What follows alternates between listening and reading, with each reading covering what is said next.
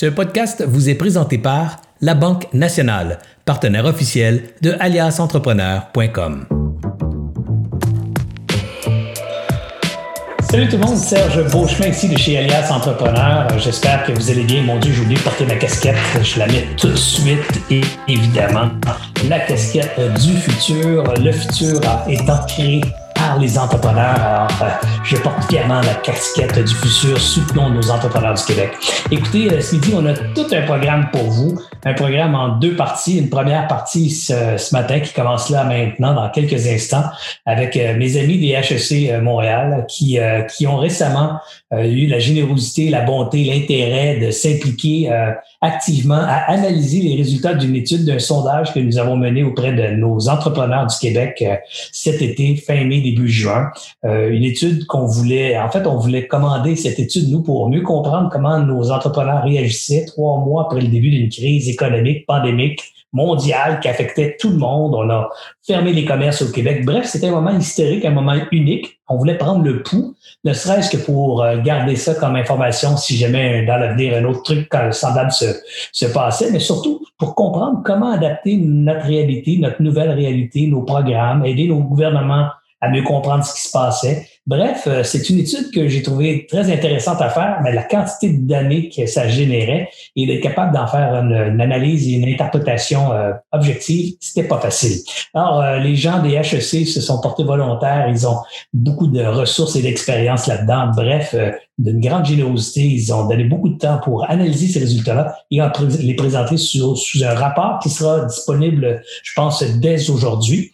Alors, écoutez, euh, je les ai avec moi. J'ai d'abord avec moi Madame Tania Sabat. Si vous me permettez, je vais lire euh, ses, euh, credentials. C'est, parce que c'est, y en a quand même pas mal. Donc, Madame Tania Sabat, PhD, euh, titulaire de la chaire BMO en diversité et gouvernance, professeur titulaire de, à l'École des relations industrielles de l'Université de Montréal. Et j'ai aussi, euh, de l'Université de Montréal, excusez-moi, et j'ai aussi Louis Philippe Cisneros Martinez. Louis Philippe, en fait, euh, on l'appelle tout Louis Cisneros parce qu'il y a 14 prénoms et noms de famille. Donc, on a tout simplifié ça avec Louis, Louis Cisneros. Évidemment, c'est une blague. Je l'aime beaucoup et on se connaît depuis longtemps. Louis est professeur titulaire, département d'entrepreneuriat et d'innovation, directeur Institut d'entrepreneuriat Banque nationale HSC Montréal et directeur scientifique du pôle entrepreneuriat, reprenariat, famille en affaires des HSC. Alors, euh, Louis et Tania, bonjour. Si vous pouvez allumer vos micros tous les deux respectivement, qu'on puisse voir vos visages et, et euh, que vous puissiez prendre part à la conversation. Très bien. Bonjour Serge. Bonjour tout le monde. Oui, bonjour tout le monde. Il faut dire que HEC participé, mais il y a le leadership de Tania Sava de l'Université de, Montréal, avec lesquels nous travaillons dans, beaucoup de recherches et de l'accompagnement d'entrepreneurs. Merci, Luis. On fait une bonne équipe. En fait, en fait effectivement, j'arrête pas de dire mes bons amis des HEC, mais Tania est à l'Université de Montréal. Mais dans ma tête, moi, c'était toujours la même gang. C'est ce duo formidable que vous avez, mm. euh, vous avez formé pendant ce travail. Alors, je vous remercie infiniment euh, pour, pour cette collaboration et, euh, et, ces recherches que vous avez aidé à, ou cet éclairage que vous avez mis sur ces recherches. D'abord, j'aimerais qu'on se fasse peut-être un, juste un recap de, de du sondage. Euh, Tania, vous avez probablement les chiffres sous, sous les yeux, sous, euh, plus, plus que moi d'ailleurs, je les ai sous les yeux. Euh, pourriez-vous nous rappeler un petit peu le contexte de, de ce sondage cet été, comment, à combien de personnes on l'a passé, d'où viennent les datas, comment ça s'est passé? Rapidement, puis ensuite on enchaînera aussi sur, euh, sur différentes questions que j'ai pour vous sur l'interprétation des données. Oui, très bien. Euh, oui, merci Serge. D'ailleurs, j'ai préparé quelques, enfin une présentation parce que présenter des chiffres, c'est toujours plus difficile de le faire juste verbalement. Donc, il y a des graphiques que je pourrais tout de suite projeter. Alors pour commencer, euh, oui, l'enquête effectivement donc s'est déroulée au mois de donc de juin et nous avons rejoint 800 du 26 mai au 16 juin plus précisément 816 entrepreneurs. En fait, plus d'un millier d'entrepreneurs ont essayé de répondre, mais finalement notre base de données est sur 816 entrepreneurs parce que ça nous prenait ceux qui avaient répondu sur l'ensemble. 54% de femmes. Euh, donc, ce qui rend très intéressant cette étude, justement, c'est cette capacité aussi de comparer entre les entrepreneurs femmes, euh, hommes. 35% parmi les entrepreneurs ont aussi des profils plus diversifiés, donc d'un point de vue euh, évidemment démographique ou appartenance à, certains groupes ethniques et autres. Et nous avons une magnifique représentation au niveau des régions, des secteurs, des tailles d'entreprise, des stades de développement. Donc, ce qui rend évidemment l'analyse des résultats encore plus intéressante. Bref, Tania, si on peut tirer une conclusion rapide de ce premier sommaire de, de, l'échantillonnage, on pourrait dire qu'il est représentatif de la population entrepreneuriale québécoise. Et comme euh, je dirais, il y a quand même un biais qui a été induit dans cette base de données ou dans cette recherche, c'est que ça vient principalement de nos contacts à nous, donc de principalement des utilisateurs d'Alias. Et on sait bien qu'Alias vise les propriétaires de petites et moyennes entreprises du Québec. Donc, on pourrait dire que l'échantillonnage représente bien les 225 000 propriétaires de petites et moyennes entreprises québécoises. On, aime toujours dire ça. Euh, comme chercheur, il faut toujours faire attention aux questions de, généralisation. OK, alors moi, je, alors moi, je vais Disons qu'on est bien parti. Disons qu'on est bien parti. Dites-moi, euh, comme première question, Tania, vous qui avez euh, passé pas mal de temps à analyser justement cette base de données et, euh, et la compiler à travers différents logiciels de statistiques et tout ça, j'ai envie de vous dire, comme la situation de la crise sanitaire et économique évolue rapidement, vous savez, on a fait le sondage en juin, on est déjà rendu en octobre, ça bouge vite, ça change. Est-ce que c'est encore pertinent en tête d'aujourd'hui, trois, quatre mois plus tard, de, parler d'une étude qui a été réalisée il y a quatre mois avec des résultats qui ont été réalisés euh, il y a quatre mois. Est-ce que c'est encore pertinent, euh, vous croyez, de parler de cette étude-là aujourd'hui? Ben écoutez, c'est toujours pertinent. Quand on fait des études, il y a des choses que l'on que l'on voit, puis ça nous permet justement de suivre l'évolution. Euh, je vous rappelle quelques semaines avant, il y, a, il y, avait eu un sondage, une enquête faite également par Femmes et Sœurs euh, sur plus un groupe de femmes. Déjà, la, la celle d'Alias arrivait quelques semaines plus tard, donc on a déjà des possibilités de comparaison. Puis évidemment, il faut tenir ce genre d'enquête euh, dans le temps pour pouvoir suivre. Euh, mais je pense qu'il y a beaucoup de choses que l'on peut apprendre. Alors, si vous permettez, est-ce que je peux partager l'écran pour vous montrer quelques chiffres et là où ça peut être intéressant justement de, de continuer? Est-ce que ça ira? Oui. Je vais tout de suite. Euh, euh, est-ce que ça va? Est-ce que vous voyez bien mon écran? Oui, oui, tout ça, tout va bien. Très bien, excellent. Alors, euh, écoutez, donc si si euh, si vous voyez bien euh, des questions qui ont été posées, on peut encore surtout tabler là-dessus pour comprendre et voir un peu l'évolution des choses. Donc, si on voit à la question de savoir si les entrepreneurs allaient être capables de survivre à la crise où ils, allaient avoir de la difficulté, donc déjà dès le mois de juin, on avait euh, à peu près juste 4% qui étaient en très, très grande difficulté. Mais si on regarde les moyennement, donc ceux qui étaient à risque plutôt tout à fait, on est autour des, du tiers presque, donc des entrepreneurs qui disent euh, probablement euh, avoir plus de difficultés à surmonter la crise.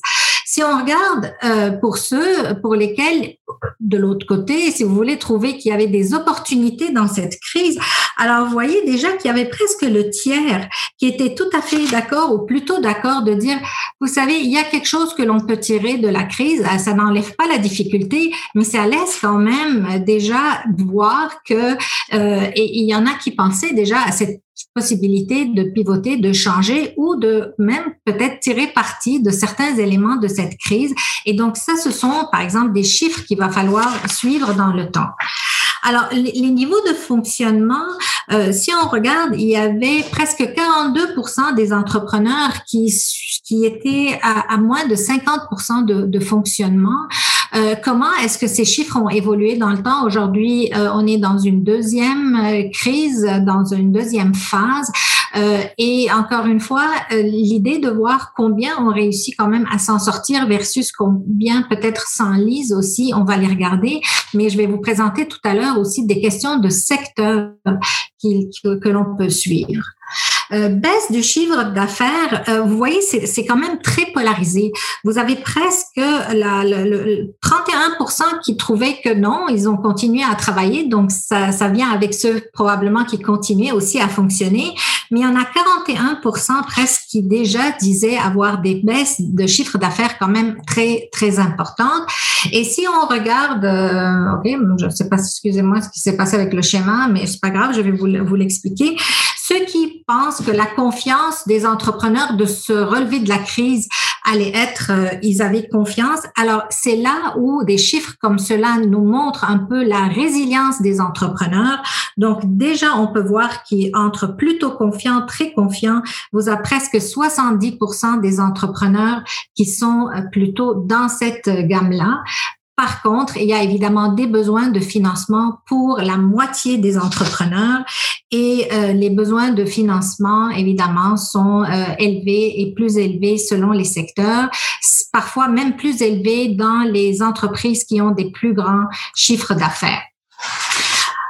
Est-ce qu'il y a des obstacles? Ça aussi, quand vous me demandez, euh, la, comme vous posez la question autour de ben, qu'est-ce qu'on peut faire, qu'est-ce qu'on va apprendre du mois de juin et qu'est-ce qui peut aujourd'hui encore se présenter comme question, ben, ce sont les obstacles qu'on a à aller chercher du, financement. Il y a eu plusieurs programmes euh, au niveau du gouvernement. Euh, il y a évidemment euh, les institutions financières, etc. Alors, vous voyez que les répondants souvent vont dire j'ai de la difficulté à faire valoir que je me qualifie. Donc, c'est là où on peut aller chercher le soutien que les, les organisations, des entrepreneurs ont besoin et la difficulté à trouver le bon organisme. Je vous dirais que ce sont les deux éléments majeurs. Souvent, quand on regarde, par exemple, les femmes ou les membres des groupes qui sont plus minoritaires, euh, la difficulté et l'obstacle est généralement euh, encore plus grand. Euh, si on regarde du côté, par exemple, des profils qui sont plus à risque, et encore une fois, quand on fait des études à un moment donné, on a évidemment la photo de ce qui se passe au moment à un moment donné, mais encore une fois, l'évolution, puis après ce que longtemps, ben, suit dans le temps, puis aujourd'hui, ça s'applique toujours. Donc, les entreprises qui sont les plus vulnérables sont ceux qui sont en pré-démarrage ou démarrage. Alors, euh, et, et c'est là et la question qui se pose, est-ce qu'on est en train de leur donner assez de soutien? Est-ce qu'on est en train de leur donner l'aide? Comment est-ce que tous les organismes qui, qui aident, euh, qu'ils soient gouvernementaux ou autres, euh, se, se, penchent là-dessus. Les femmes entrepreneurs sont généralement plus touchées que les hommes, euh, même si au niveau des chiffres d'affaires, la représentation généralement est dans des entreprises plus petites, mais les besoins de financement sont aussi là. aussi, les secteurs, l'agriculture, foresterie, enseignement, soins de santé, assistance sociale souvent aussi des catégories dans lesquelles les femmes sont plus là, mais quand même les personnes qui sont les entrepreneurs, hommes ou femmes, dans ces catégories-là, ont été quand même, ont ressenti davantage l'impact. Dans notre échantillon des 816, c'est plutôt des personnes en région, donc les entrepreneurs en région euh, qui ont été euh, touchés et aussi euh, centre du Québec et généralement les plus petites entreprises, donc celles qui sont de plus petite taille, plus vulnérables. Et si vous me permettez, Tania, j'aimerais revenir à la, diapo précédente. Je crois qu'il était... Oups. Non, non tout ça, exactement celle-ci. Je pense que ça, c'est la diapo qu'il faut retenir aujourd'hui, en moins en partie de, de cette étude. C'est bien comprendre que ce qui a été, ce qui semble avoir été le plus affecté par la crise sont les entreprises de petite taille ou en démarrage. Il ne faut pas sous-estimer cet impact sur l'ensemble de l'économie québécoise, puisqu'on on sait aussi statistiquement, statistiquement parlant que que près de 37 des entreprises canadiennes sont opérées par des gens qui, ont, qui emploient en fait 20 employés et moins. Et ensemble, eux, emploient plus de 33% euh, de toute la main-d'œuvre canadienne. Donc, quand on parle de, de que ce tissu-là euh, de l'économie souffre plus, a été davantage affecté, il faut donc pas oublier de, de, de, de penser à ce tissu-là aussi dans les programmes que nos gouvernements devront mettre en place ou mettre en place actuellement. Alors, c'est très important de se rendre compte que c'est très, très, très vaste comme, comme, comme secteur économique qui est touché. Il y a des milliers, des milliers, des milliers de petites entreprises. On ne peut pas toutes, toutes, toutes les aider, mais en même temps, ce tissu-là est responsable d'une grande partie de l'employabilité canadienne et québécoise. Absolument. Euh, absolument. Euh, je peux vous montrer également ceux qui peut-être s'en sortent euh, un peu mieux. Euh, donc, euh, généralement, euh, les secteurs, finance, assurance, l'informatique, évidemment, les certaines industries culturelles, les services professionnels, scientifiques, techniques, certains services administratifs.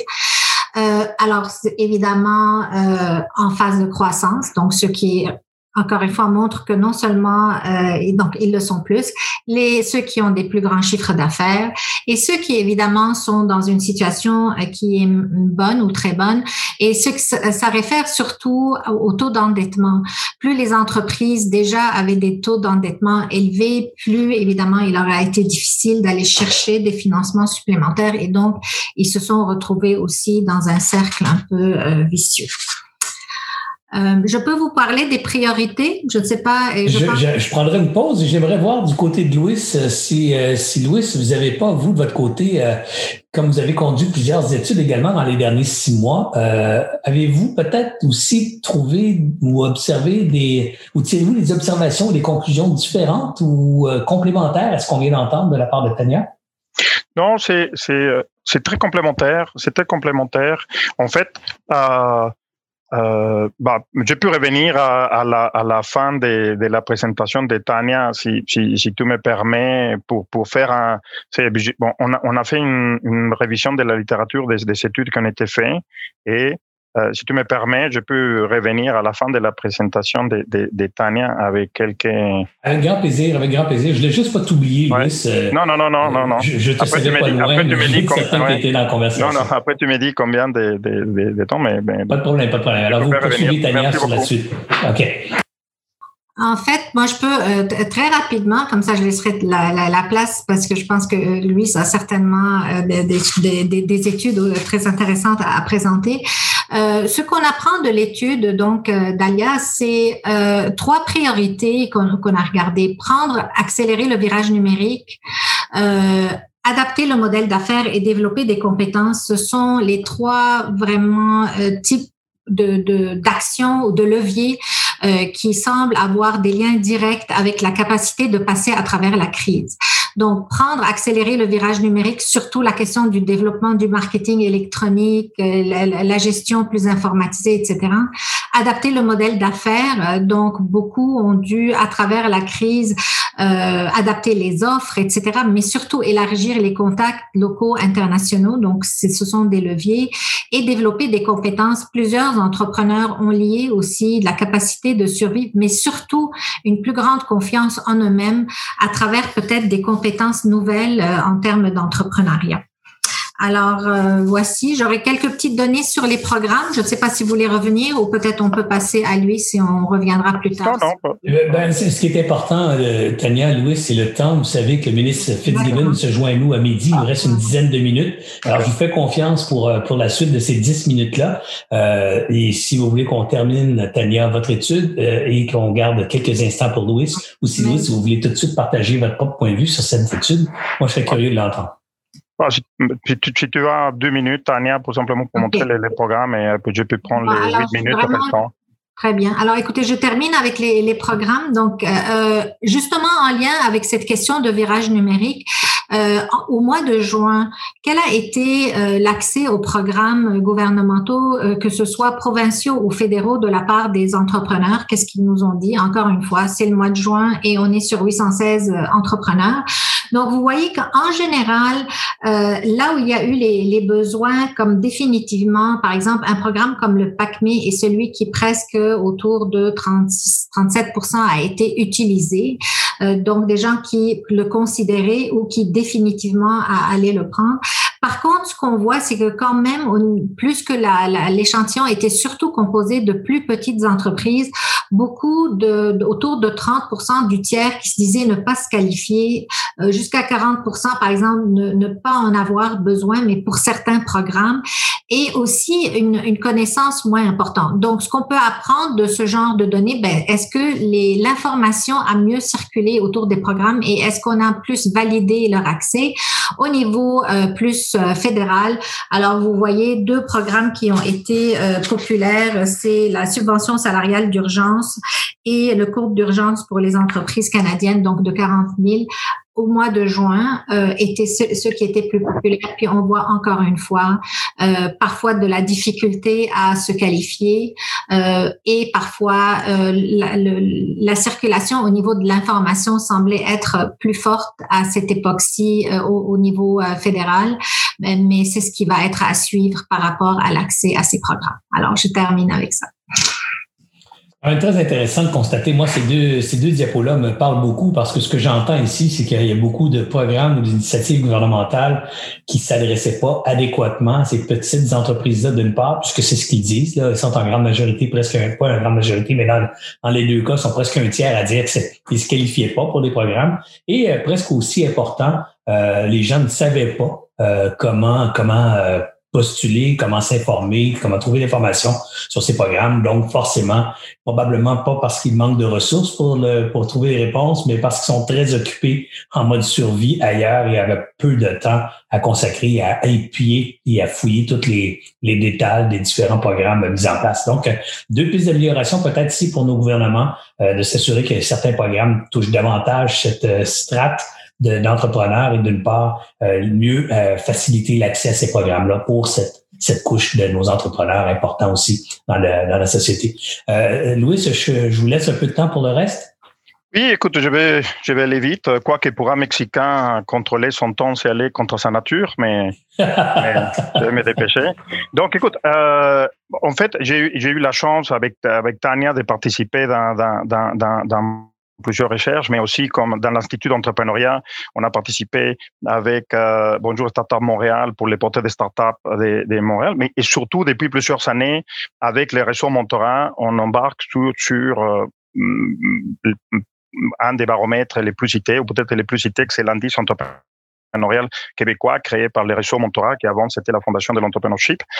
Et et donc, et euh, en faisant une révision de littérature avec l'équipe euh, dirigée par, par Rina Marchand, on a vu que Femmes et La Main, La Piscine, des collègues de l'EQTR et de Laval, euh, les portails des connaissances pour les femmes entrepreneurs qui est dirigé par Tania, la BDC, la Chambre des commerces de Montréal métropolitaine et à l'international Kaufman World Economic Forum. Bon, enfin, il y a eu plusieurs enquêtes sur l'impact de Covid et la pandémie sur, euh, sur l'entrepreneuriat. Donc, je vais pas aller en détail, bien sûr, sur tout, mais si je peux commencer par les aspects les négatifs les plus importants, c'est une baisse accrue, bien sûr, des niveaux de fonctionnement, des chiffres d'affaires. Les entreprises les plus touchées, comme on a dit, c'est les entreprises pré-démarrage et démarrage. Et il y a beaucoup de difficultés euh, pour c'est bâtir ou entretenir un réseau d'affaires parce que si déjà de manière présentielle c'était difficile, maintenant à distance c'est difficile. Et par exemple une étude de la piscine et d'autres ont dit que ben, les entrepreneurs sont beaucoup les un sentiment d'isolement, de, de, solitude. Euh, il faut dire que si on selon différentes études, entre 35% et 49% des entrepreneurs déclarent que la crise a un impact négatif sur la santé physique, mentale, les stress et les sommeils. On a, on a mentionné aussi les peu d'accès au, au, les peu d'accès au financement dû à que les programmes sont pas adaptés pour les entreprises ou parce que euh, on a moins d'accès aux, aux, bailleurs des fonds parce que c'est fait distance. Mais aussi, il y a peu d'accompagnement, d'accompagnement entrepreneurial parce que beaucoup des, des, des, organismes sont fermés, beaucoup des coworking space, des incubateurs sont fermés. Donc, euh, les entrepreneurs à moins. Et euh, quelque chose qui est le plus important, c'est que la majorité des enquêtes, ils vont dire que parmi les plus touchés, c'est les femmes et les immigrants. Euh, les, les, les, portails qui dirigent euh, Tania dit la Covid-19 aggrave les, les, inégalités structurelles. Les femmes doivent faire plus des, des, des activités non rémunérées euh, en détriment de, de, de l'entrepreneuriat féminin et les immigrants se retrouvent sans, sans un réseau de soutien comme serait le cas des locaux qui ont ces réseaux de, de, de, de soutien. Et si on voit les aspects plus positifs très rapidement, c'est entre 60 et 75% des entrepreneurs se sont confiants. L'étude de la BDC dit même 87% parmi les personnes qui sont sondées. Entre 25% et 32% ils disent qu'ils ont trouvé dans la, dans la, dans la crise actuelle des opportunités à partir d'un pivot qu'ils ont fait. Et quelque chose de très important, c'est une étude de juin euh, 2020 de le World Economic Forum. Il dit il faut que les écosystèmes entrepreneuriaux pensent que ça, c'est un moment charnier pour que les entreprises apprennent à innover et adapter les, les, la proposition de valeur, à apprendre à pivoter, adapter les modèles d'affaires à la nouvelle normalité, mais quelque chose de très important, à démocratiser l'entrepreneuriat. Oui. Et ils disent, ils finissent en disant, la façon d'accompagner la reprise entrepreneuriale va être déterminante à long terme sur les systèmes entrepreneuriaux. Et, et euh, euh, aujourd'hui, la presse a dit, euh, qu'aux États-Unis, il a, il a eu jamais eu autant de, de créations d'entreprises. J'ai vu, j'ai vu montrer deux dernières euh, slides très rapidement pour revenir sur les femmes et les immigrants. Regardez, l'indice entrepreneurial québécois en 2018 euh, montre que l'intention entrepreneuriale des immigrants. Ça veut dire les immigrants qui un jour ils souhaiteraient entreprendre, c'est il y a 39,8% qui disent que peut-être un jour ils vont prendre la carrière entrepreneuriale et parmi les natifs 16,1. Ouais. Donc euh, donc mais au moment de faire des démarches, c'est 39,8% des immigrants passent à 17,5% ouais, des, des, des, des, immigrants qui font seulement des démarches et les locaux ou les natifs 7,6. Et au moment de créer des entreprises, ils créent la même quantité. Ça veut dire que 7,6 des immigrants créent des entreprises et ils étaient à 39% qui avaient l'intention et 7,% des. Donc, qu'est-ce qui se passe? Où est-ce qu'ils sont restés les 32% restants? Et c'est, pas nouveau, ça date de, plusieurs années. C'est clair que les crises vont augmenter ces, ces, ces, ces problèmes. Pareil, regardez pour les femmes, si on regarde en 2009, les sommes 5,4% avaient l'intention de, créer une entreprise. Aujourd'hui, en 2018, pardon, 17, euh, pardon, les femmes, 5,4% des femmes. Aujourd'hui, c'est 17,1% des femmes. Ça a triplé l'intention entrepreneuriale des femmes. Écoutez, c'est un saut quantique quand même en 10 ans, triplé l'intention entrepreneuriale. Et chez les hommes aussi, ça a monté, ça n'a pas triplé, mais, c'est plus que doublé. Il y a eu une petite baisse en 2018 parce qu'on était en plein, en plein emploi. Et à partir de 2017, on est en parité, la même quantité des entreprises sont créées par des hommes et, par des femmes. Mais ce que j'ai voulu montrer à, ça, c'est les aspects positifs et les aspects négatifs, mais aussi dire que, j'ai fini avec ça, aussi dire que chez les immigrants et chez les femmes, on a des réservoirs d'entrepreneuriat qu'il faut exploiter davantage. On voit que les différents paliers des gouvernements, et on est très reconnaissant, voient ça parce qu'on a de plus en plus des initiatives pour soutenir les femmes entrepreneurs et, on y sont annoncés plusieurs pour les Afro-Canadiens. Mais il, faut plus que ça. Il faut que les discours des hommes et femmes politiques, ils parlent pas seulement des entrepreneurs comme de la main d'œuvre qualifiée, mais aussi des personnes qui viennent à créer la richesse, à créer des emplois, qui, qui ont pu lier immigrants avec entrepreneurs, avoir plus de modèles entrepreneurs immigrants. Il faut aussi mettre en cause beaucoup de nos programmes, de dire pourquoi l'âge limite c'est 35 ans si les entrepreneurs et les femmes vont entreprendre plus tard que ça. Pourquoi on demande systématiquement la résidence permanente et la nationalité si aux États-Unis, à Silicon Valley, plus de 55% des entrepreneurs qui ont créé les licornes n'avaient pas encore la nationalité euh, euh, euh, américaine? Est-ce qu'on peut créer des programmes pour, pour pour les inclure. C'est-à-dire, est-ce qu'on peut enrichir notre Québec Inc. en devenant un Québec Inc. Je ne veux pas confronter Québec Inc. et Québec Inc. Au contraire, Québec Inc. inclut les Québec Inc., mais ajoute la L. Ça veut dire devenant un Québec encore plus inclusif. Merci beaucoup. Serge, j'ai fini ma présentation. Merci beaucoup, Louis. Écoutez, euh, à travers cette étude, à travers les données qu'on a pu observer et regarder brièvement en 30 minutes, c'est un survol rapide. J'invite tout le monde à, télécharger l'étude. Elle sera disponible sur euh, la page web ou sur le site web d'aliasentrepreneur.com. Euh, je ne sais pas exactement quand. Peut-être que Sabrina pourrait prendre et ou Anthony pourrait prendre le micro de, mon équipe pour venir me confirmer à quel moment on va pouvoir télécharger cette enquête. Sabrina, je te vois te brancher. Euh, Serge, en fait, elle est maintenant disponible sur notre site, donc euh, tout le monde peut se rendre et directement sur la page d'accueil, on va la voir, elle est facilement téléchargeable. Merci beaucoup, Sabrina. Alors, ceux qui sont intéressés à voir toute l'étude en détail, elle est là, elle est disponible. Encore une fois, j'ai que de la gratitude pour Tania et l'Université de Montréal et pour euh, mon ami Louis des HEC pour le temps que vous avez consacré à, l'analyse de ces données-là, à en tirer des conclusions euh, objectives euh, et comparables avec le reste de, l'industrie et des autres études qui ont été conduites. Et je retiens définitivement que de cette étude qui a, a beaucoup d'optimisme chez nos entrepreneurs, malgré la crise qu'on traverse euh, peut-être comme dans la COVID sanitaire, dans la crise sanitaire qui s'attaque aux plus vulnérables de notre société, ben, la crise économique touche évidemment les plus vulnérables, donc les entreprises en démarrage, les très petites entreprises moins bien capitalisées. Euh, donc, euh, c'est ce tissu-là est peut-être plus à risque présentement. Et je pense que comme société, il faut en être au courant pour encourager la survie, la, continuité de ces, de ces organisations-là de ces organismes-là, puisque ce sont elles qui seront les grandes de demain. Parce que rappelez-vous que toutes les grandes entreprises aujourd'hui ont un jour été petites, toutes petites. Alors, quand elles sont toutes petites, il faut pas les négliger. J'appelle ça, moi, mon, les jeunes pousses, le jardin collectif. Alors, il faut bien prendre soin aussi de notre jardin pour qu'on puisse continuer à alimenter notre économie euh, dans les nombreuses décennies qui s'en viennent. J'espère que vous avez apprécié cette entrevue. Pour d'autres podcasts et encore plus de contenu, suffit de devenir membre sur aliasentrepreneur.com. Je vous remercie d'avoir été là. C'était Serge Beauchemin, alias Entrepreneur.